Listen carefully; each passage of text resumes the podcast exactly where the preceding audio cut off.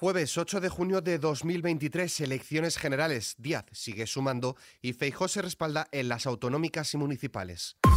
ISFM Noticias con Álvaro Serrano.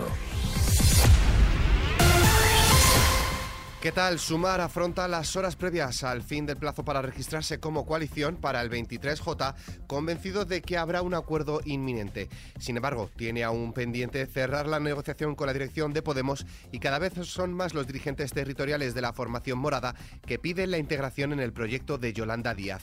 Escuchamos a Díaz hablar sobre su proyecto. Sumar no es solo un acuerdo entre partidos, por mucho interés que suscite sino que Sumar es un nuevo proyecto de país que mira al futuro, que quiere recuperar el futuro para las gentes de nuestro país, que quiere más democracia, que quiere más empleos, que quiere más empresas sólidas, que quiere más derechos humanos, que quiere más pensiones, que quiere mayor bienestar, que quiere, sí, democracia económica.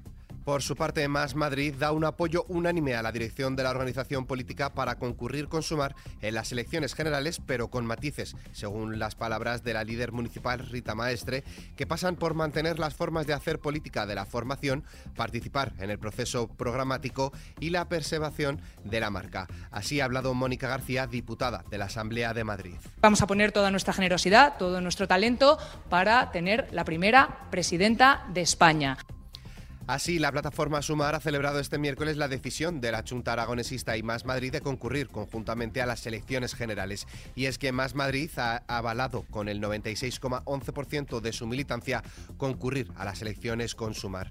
Por otro lado, el líder del Partido Popular, Alberto Núñez Feijóo, ha recriminado al presidente del gobierno, Pedro Sánchez, y a sus socios que estén centrados en repartirse puestos en las listas de las generales de julio tras haber perdido, dice, las municipales y autonómicas, una derrota que ha achacado a su desconexión con la realidad, así como a los errores y los espectáculos. Feijóo ha asegurado que España ha hablado en las elecciones del 28 de mayo, pero a su juicio el sanchismo no ha entendido el mensaje de las urnas, sino que el presidente del gobierno ha escuchado ha echado la culpa a todo el mundo menos a él.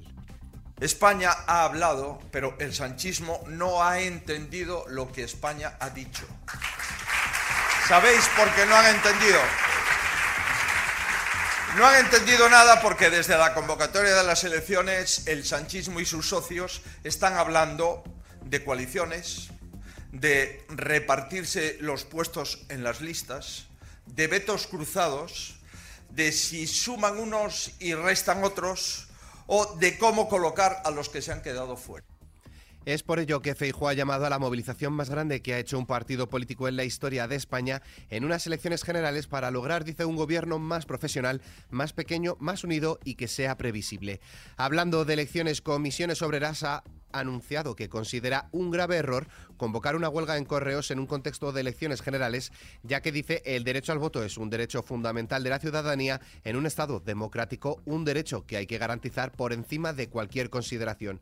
Por su parte, la Junta Electoral Central estudia hoy la conveniencia o no de exigir el DNI en las oficinas de correos para votar de esta forma en toda España después de que se haya reabierto el debate con el presunto fraude de compra de votos por correo en Melilla en las pasadas elecciones municipales. La Junta se reunirá a la una de la tarde en el Congreso, analizará esta opción que está sobre la mesa y que podría adoptar de oficio sin necesidad de que lo reclamara ningún partido político, asociación o persona física o jurídica. Más huelgas. El subdirector general para la innovación y calidad del Servicio Público de Justicia, Javier Garrido, ha asegurado que el acuerdo de subida salarial firmado con los letrados judiciales se va a cumplir en los plazos acordados y en concreto ha estimado que durante este mes estará totalmente tramitado. Por su lado, el Comité de Huelga de los Funcionarios de la Administración de Justicia ha acusado al Ministerio liderado por Pilar Job de maltratar a los miembros que se encuentran encerrados en el edificio desde este martes después de que el secretario de Estado de este departamento, Tonchu Rodríguez, abandonara la reunión de forma abrupta negándose, dicen, a, a negociar las propuestas sindicales. Y hablando de justicia, el Consejo General que preside el fiscal general Álvaro García Ortiz se reúne hoy jueves para estudiar quién ocupará las nuevas plazas de fiscal de sala contra los delitos de odio y de fiscal de sala de memoria democrática, puesto al que aspira su antecesora en la Fiscalía General, Dolores Delgado. Pese a que García Ortiz, que es al que corresponde la decisión en última instancia, no hará su propuesta hasta la reunión, muchos en la carrera por dan por hecho que la elegida será Delgado. Cambiamos de tercio. El Partido Popular Europeo ha defendido su oposición frontal a la ley de restauración de la naturaleza propuesta por la Comisión Europea, que los conservadores dicen que marca unos objetivos inalcanzables para los agricultores, compromete la seguridad alimentaria y elevará el precio de los alimentos.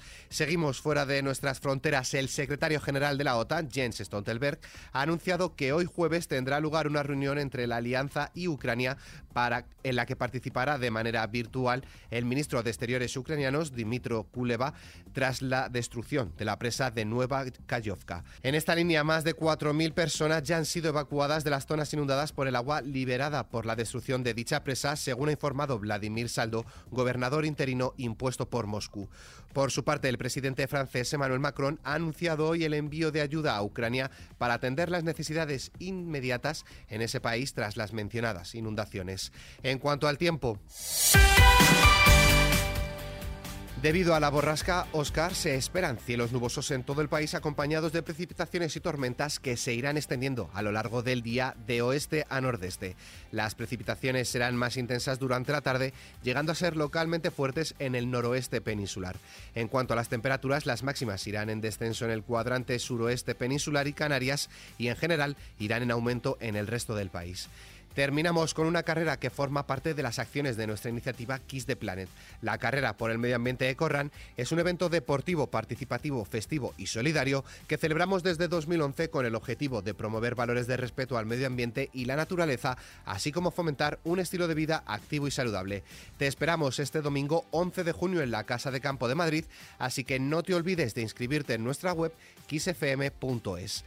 Con esta iniciativa nos despedimos, pero la información continúa puntual en los boletines de XFM y como siempre ampliada aquí en nuestro podcast XFM Noticias. Con Susana León en la realización, un saludo de Álvaro Serrano, que tengáis muy buen día.